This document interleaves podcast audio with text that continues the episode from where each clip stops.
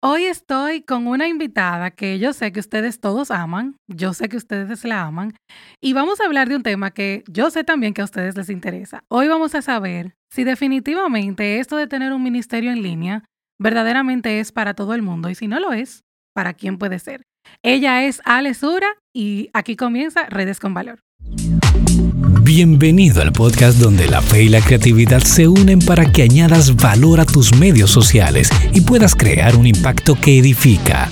Bienvenido al podcast Redes con Valor con Maciel Mateo. Hola Ale, ¿cómo estás? Dios te bendiga. Igualmente, amiga Masi, ¿cómo te va? Yo estoy bien, Fren, gracias a Dios. Por fin se nos dio, al igual que con Aisha, que fue un parto, poder lograr tener esta conversación, pero aquí estamos, amiga. ¿Cómo te va por allá? ¿Cómo está la bella Filadelfia?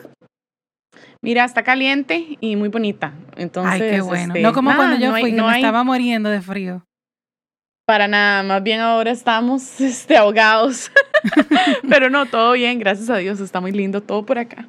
Qué bueno, qué bueno, me alegro. Y mira, vamos a ir de una vez a lo que vinimos.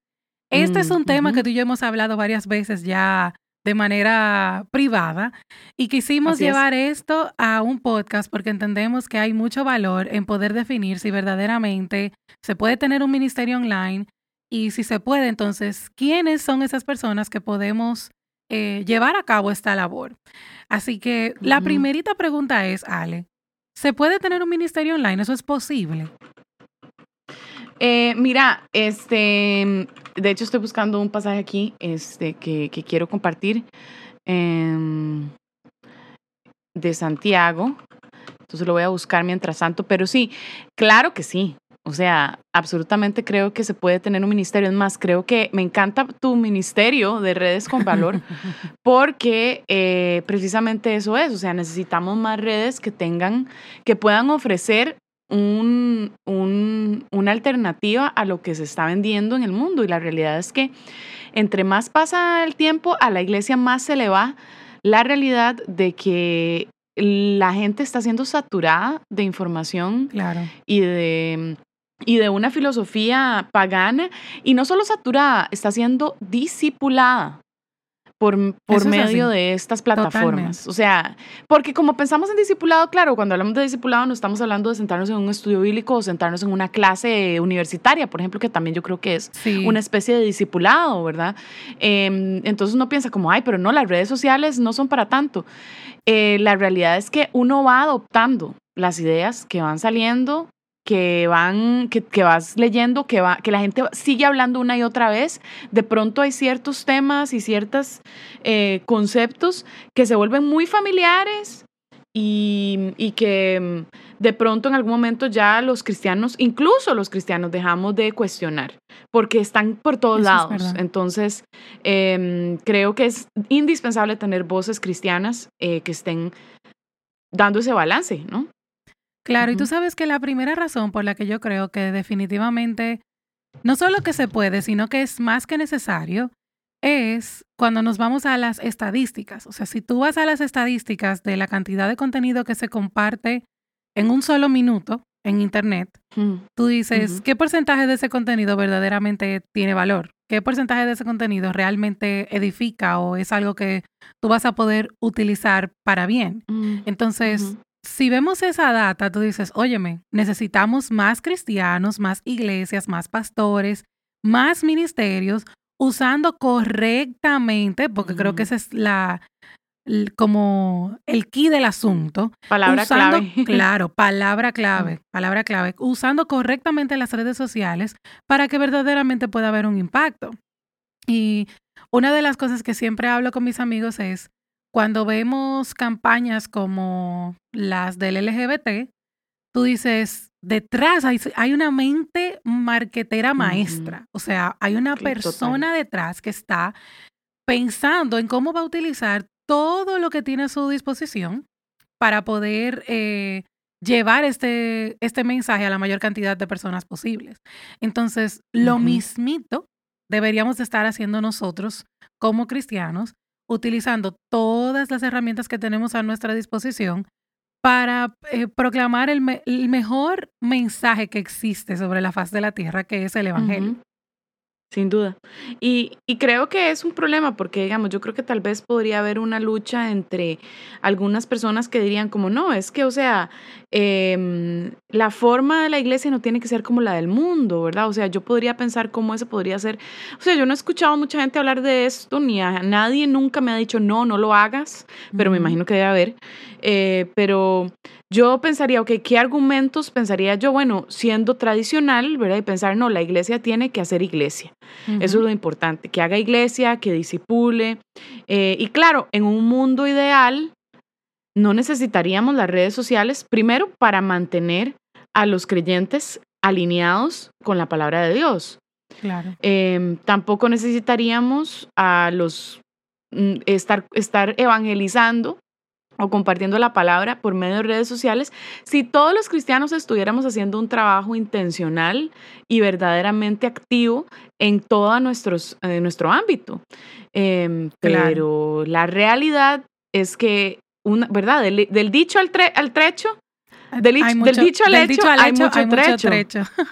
Exacto. Entonces, en medio de ese trecho de la realidad es donde tenemos que encontrarnos diciendo, bueno, ¿cómo podemos no ser un destino para la gente, sino un medio para la gente? Me encanta. ¿Cómo podemos ser, no ser un destino, sino un medio para la gente? Me encanta eso, de verdad. Me encantó.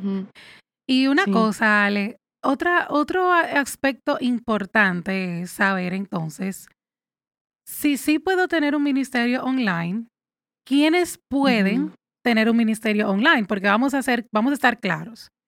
La Biblia dice a unos, unos son maestros, otros son pastores, otros son eh, X. Entonces, si esa es la realidad, entonces, ¿quiénes son estas personas que verdaderamente tienen lo que se necesita, por si podemos decirlo de alguna manera, eh, para llevar un ministerio online? Porque, ojo, esto es un ministerio igualito eh, que usted tener un ministerio dentro de su iglesia. O sea, aquí se maneja eh, información relevante, información eh, difícil, o sea, casos difíciles, gente que tiene situaciones difíciles que a veces uno tiene que guiar.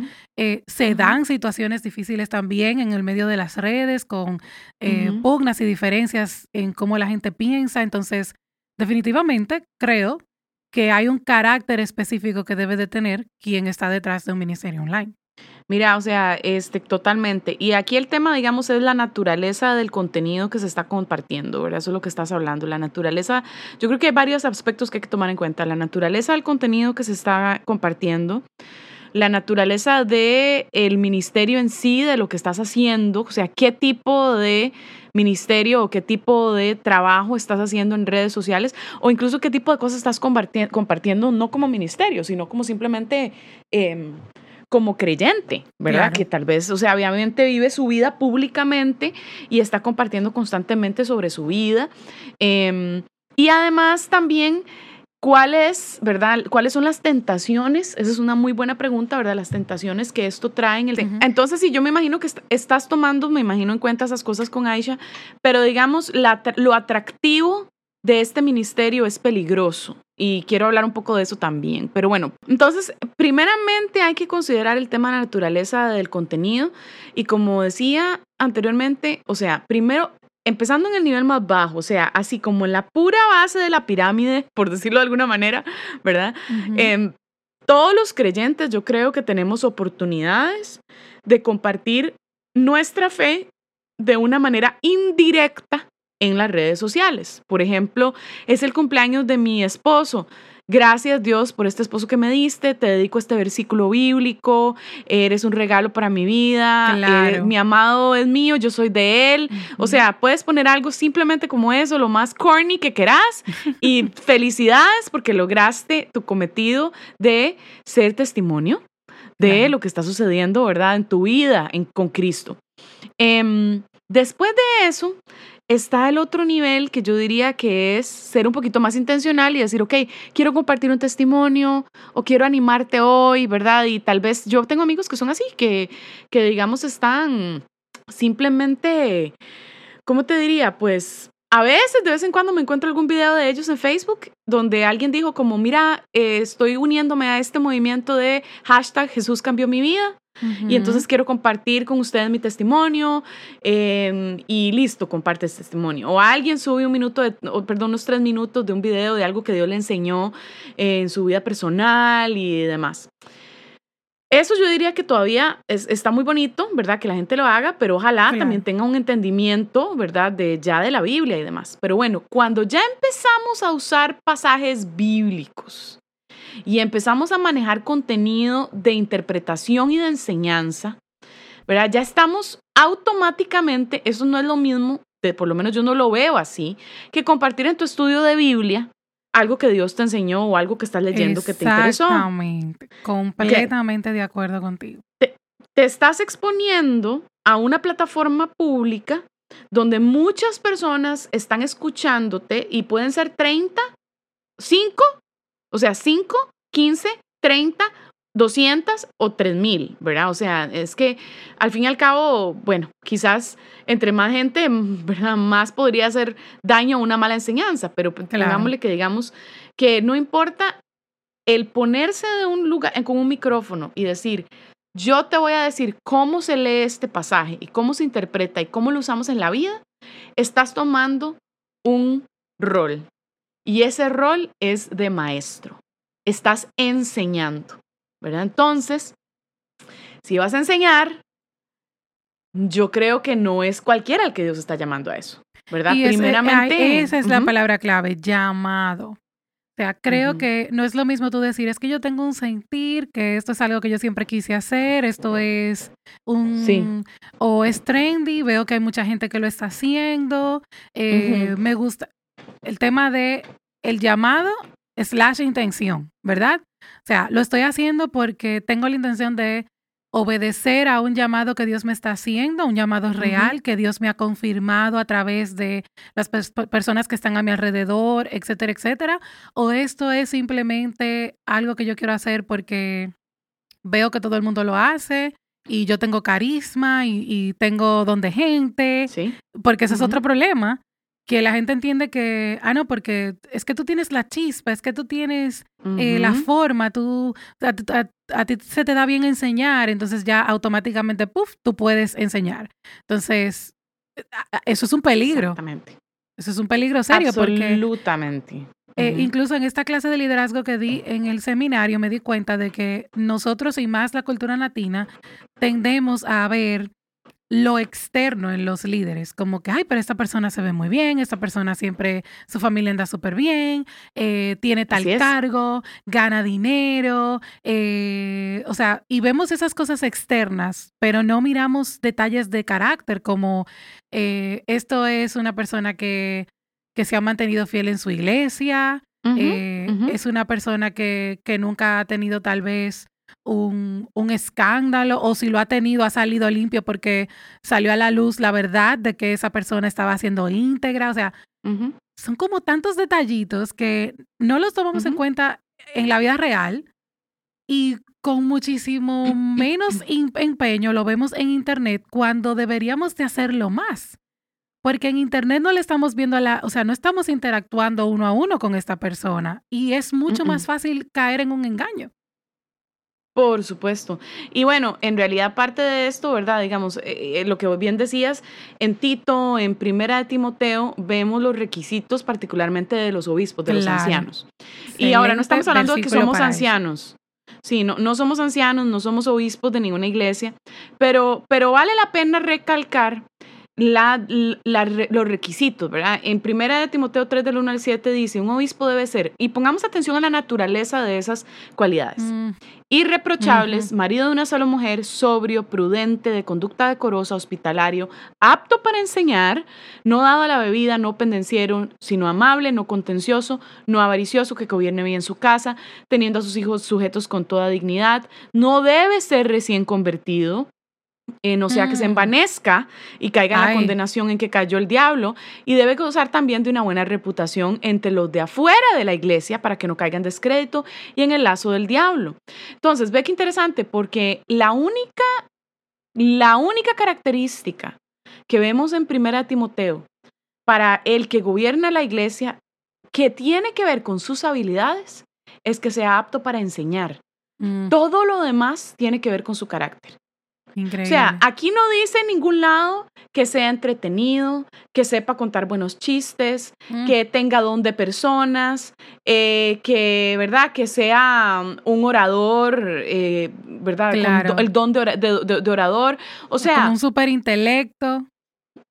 exactamente, sino que habla de, tengan cuidado, ¿verdad? Que tenga este carácter. Entonces, si tú estás pensando en empezar un ministerio, mi pregunta para ti primeramente es, ¿cómo está tu carácter? Ahora, no todos somos perfectos, nadie es como Jesús.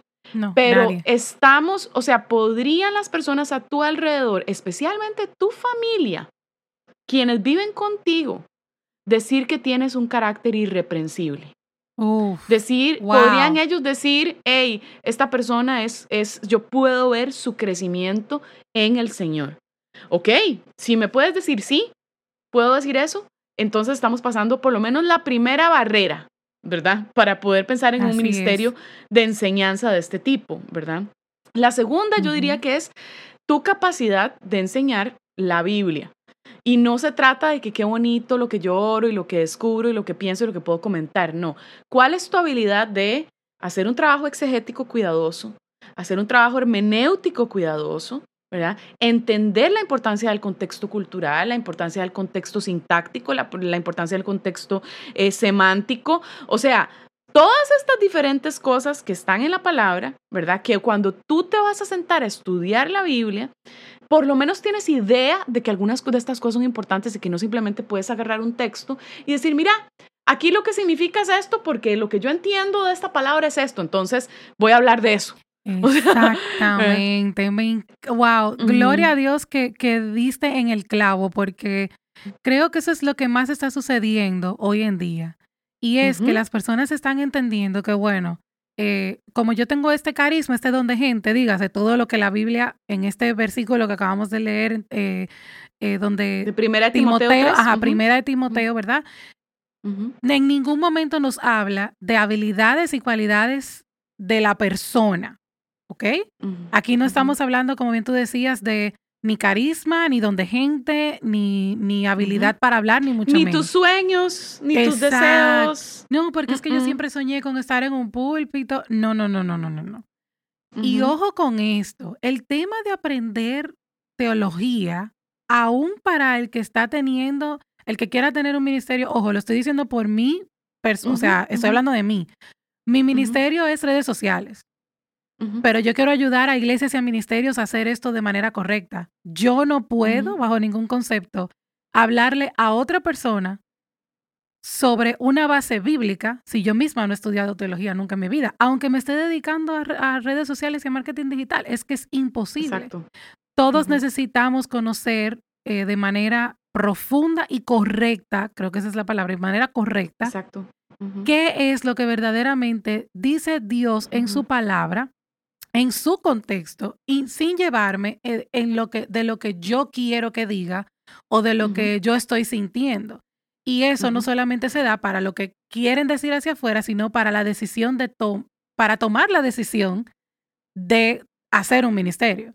Creo que ese sentir, ese Dios me dijo, ese es que lo siento, es que yo me veo, eso es algo, eso es algo que hay que tenerle mucho cuidado. Creo que a todo el que nos, nos está escuchando, quisiera como que hacer esta alerta. Si eso es lo que está en tu corazón, si tú sientes este como un deseo que te quema, que tú sientes que es que tengo que hacerlo, pero no hay del otro lado esta, este aval, como dice la Biblia, de que tú seas un verdadero maestro y que tú puedas decir o que la gente a tu alrededor pueda decir que tienes un carácter irreprochable, como bien decía Alejandra, detente un momentito, por favor, y ve en oración y pídele al Señor que te confirme si verdaderamente este es tu llamado, uno. Y dos, que si es así, que primero te prepare.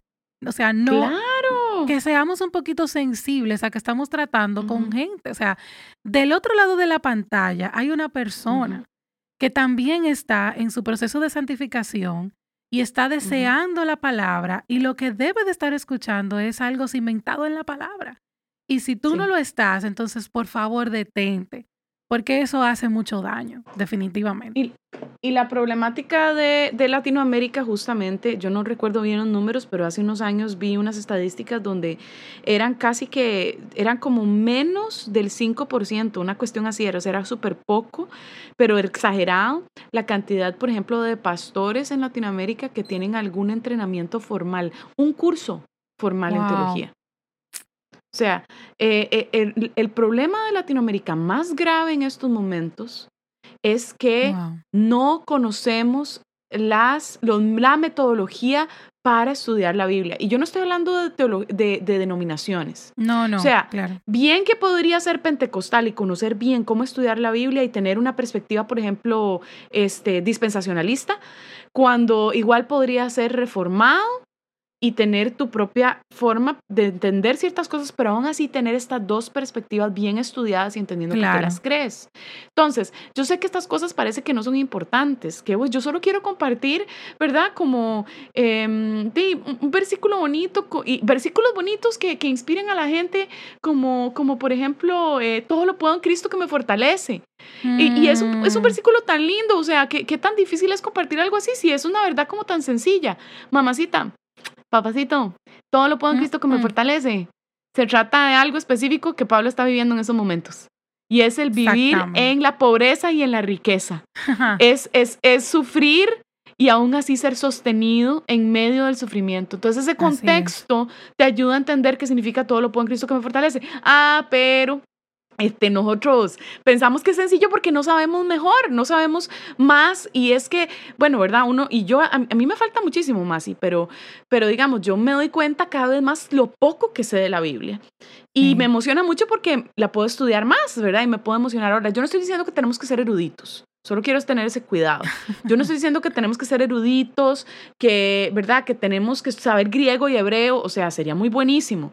Pero al menos hay alternativas en Latinoamérica donde uno puede aprender para poder prepararse y a, y a, tiempo, digamos, a un año de tiempo, prepararse para después enseñar. Para después Por ejemplo, Instituto de Integridad y Sabiduría digamos, Instituto de Integridad y Sabiduría de, de la, de, la iglesia de Miguel Núñez. Es, una, es, es, un, es un instituto excelente que es relativamente corto y los cursos son básicos, pero muy y buenísimos. Y te ayudan a tener una idea de cómo hacerlo. Exacto. También está Moclam, por ejemplo, el Instituto Moclam, M-O-C-L-A-M.com, y ahí te enseñan también un montón donde, o sea, eh, yo tengo, yo tengo he, tenido gente que me sigue que son estudiantes de 17, 16 años que llevan Moclam junto con su escuela.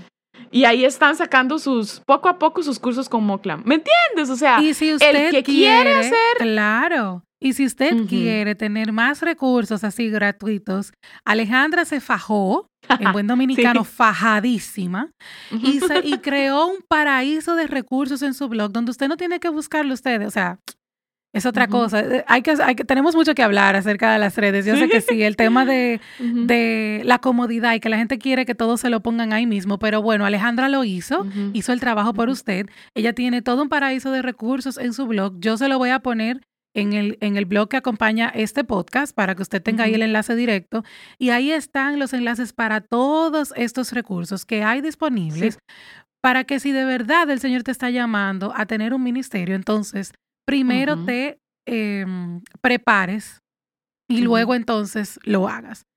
Te quiero hacer una última pregunta porque tú sabes que en podcast el tiempo corre rápido. Pero antes de terminar, yo quisiera saber, Alejandra, si, si al final alguien siente que está teniendo este llamado, ¿cómo podemos eh, darnos cuenta, cómo podemos entender que verdaderamente es el llamado que Dios nos está haciendo? O sea, eh, ¿cómo, puedo, ¿Cómo puedo confirmar que Dios me está llamando a un ministerio? No necesariamente online, porque los ministerios no son solamente online, pero de eso es que estamos hablando. Si Dios me está llamando, ¿cómo confirmo que de verdad Dios me quiere aquí? Sí, es una excelente pregunta. Eh, y yo quiero nada más, antes de contestar eso, sí recordarles, recordarte a ti que nos escuchas. Yo no, nosotros no te decimos esto para desanimarte no es para que no lo hagas. Lo que empezamos a, lo que empezamos diciendo fue, recuerda, dijimos, necesitamos más cristianos haciendo presencia en la eh, en las redes sociales. El problema es que, que sean, ¿verdad? Que sean capacitados. Que sean capacitados para realmente em, animar al pueblo de Dios y llevarlos a un lugar. Entonces tú tienes que también tener un propósito en tu red. No es nada más, eh, tienes que tener una visión. ¿A ¿Para qué quieres hacer esto? Entonces esa es una buena pregunta que, eh, que también va a comprobar qué es lo que porque, o sea, si esto es algo que debes hacer o no, respondiendo a tu pregunta, Masi. El mejor, la mejor manera de comenzar es para dónde voy. Así como todos los líderes necesitan tener una visión, que es lo que le van a a confirmar y eh, por donde van a guiar a sus seguidores, que eso es lo que pasa aquí en redes sociales, tú tienes que tener una visión hacia dónde tú vas a guiar a esta gente que te va a seguir, literalmente en redes.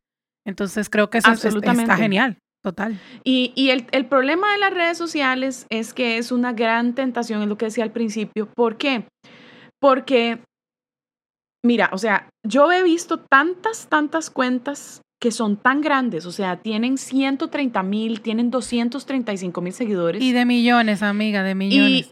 Y también, y uno dice, claro, es que te haces famoso en cuestión de un tiempito para acá. O sea, si, si lo manejas bien y si dices lo, muchas cosas que la gente quiere escuchar, eh, y, muchas otras cosas, ¿verdad? Puedes realmente llegar a, al estrellato cristiano. Claro. Eso es lo mismo como en el pasado, cuando la gente, incluso los mismos, eh, hablando por ejemplo de líderes narcisistas, es tan fácil que lleguen a una iglesia a ser líderes y a ser pastores. ¿Por qué? Porque se les da la plataforma.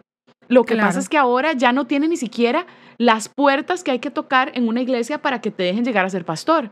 Ahora tú nada más le das, le aprietas un botón a tu teléfono y, enviaste el contenido y de pronto te puedes volver súper famoso, ¿no?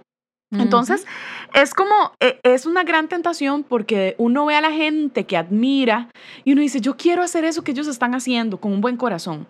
O también, yo quiero también tener estas redes donde yo pueda hablar y, la, lo atractivo que es, ¿verdad? Tener esta, este tipo de, de plataforma es, es muy tentador y, y, eso no es para cristianos inmaduros.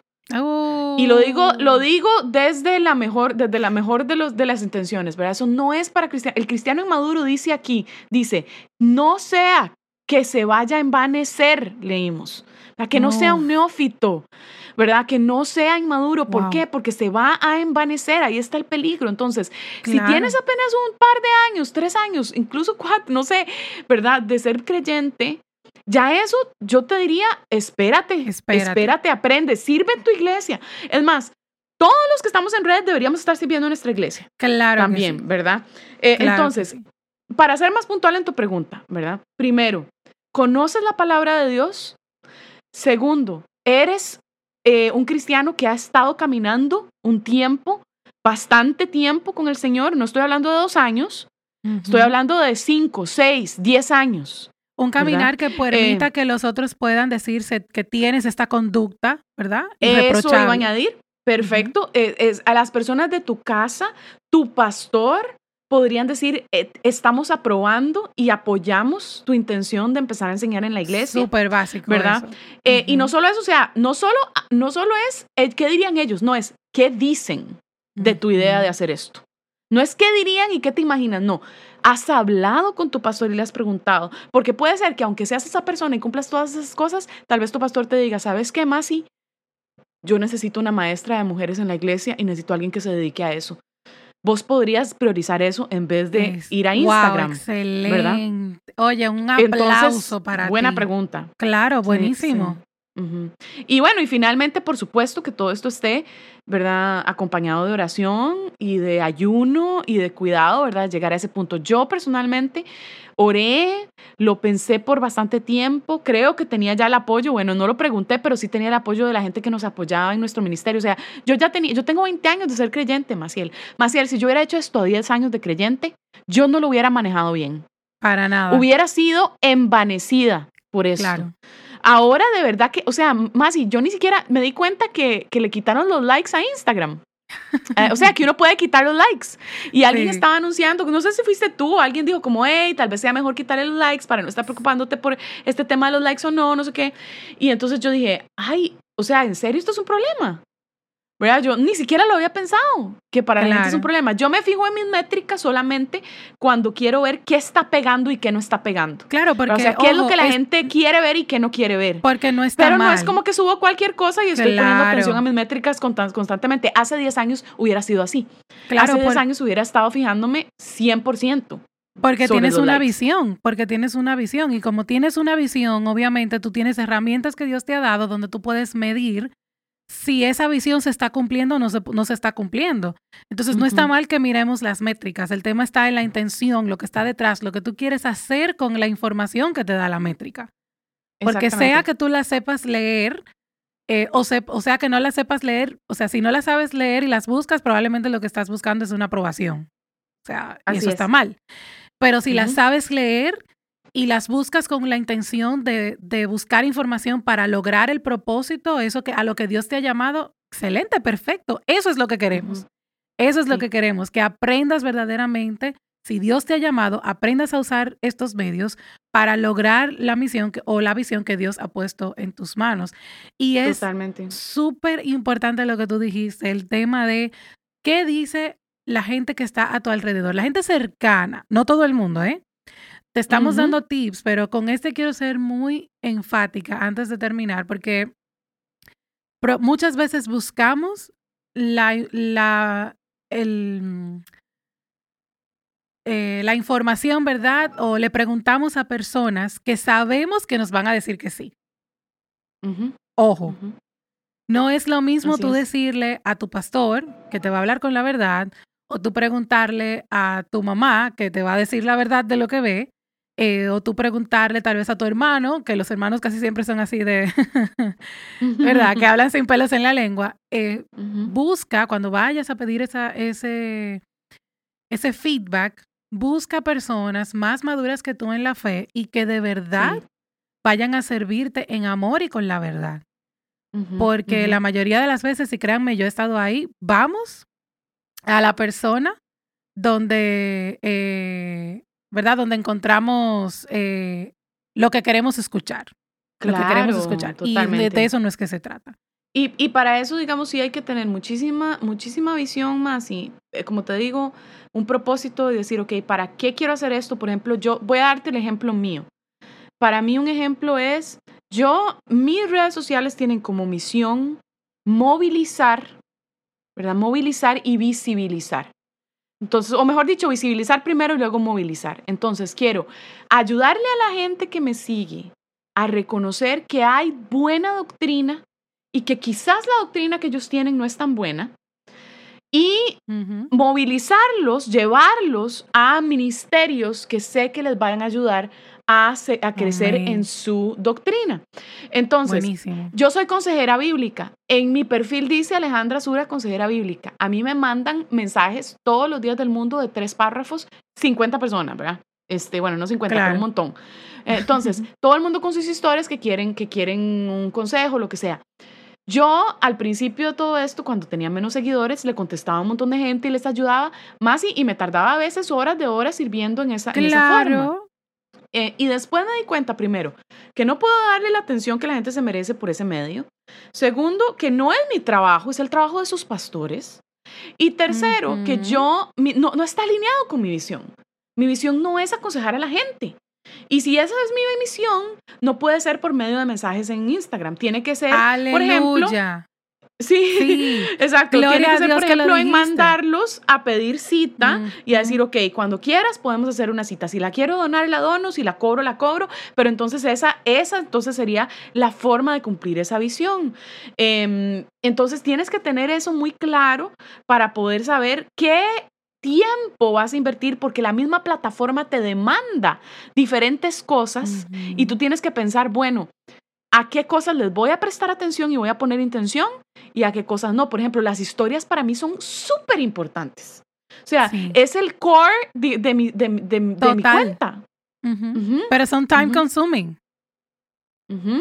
son time consuming. O sea, necesitan, como yo siempre digo, eh, cuando me toca dar algún taller o lo que sea, cuando usted va a seleccionar una red social, usted tiene que pensar en el funcionamiento correcto de esa red y que el funcionamiento correcto de esa red te va a requerir tiempo, dinero, recursos distintos. No es lo mismo el tiempo y el dinero y los recursos que se le invierte a un canal de YouTube, muy arriba, que el tiempo, el dinero y los recursos que se va a invertir en un Twitter, que es muy abajo.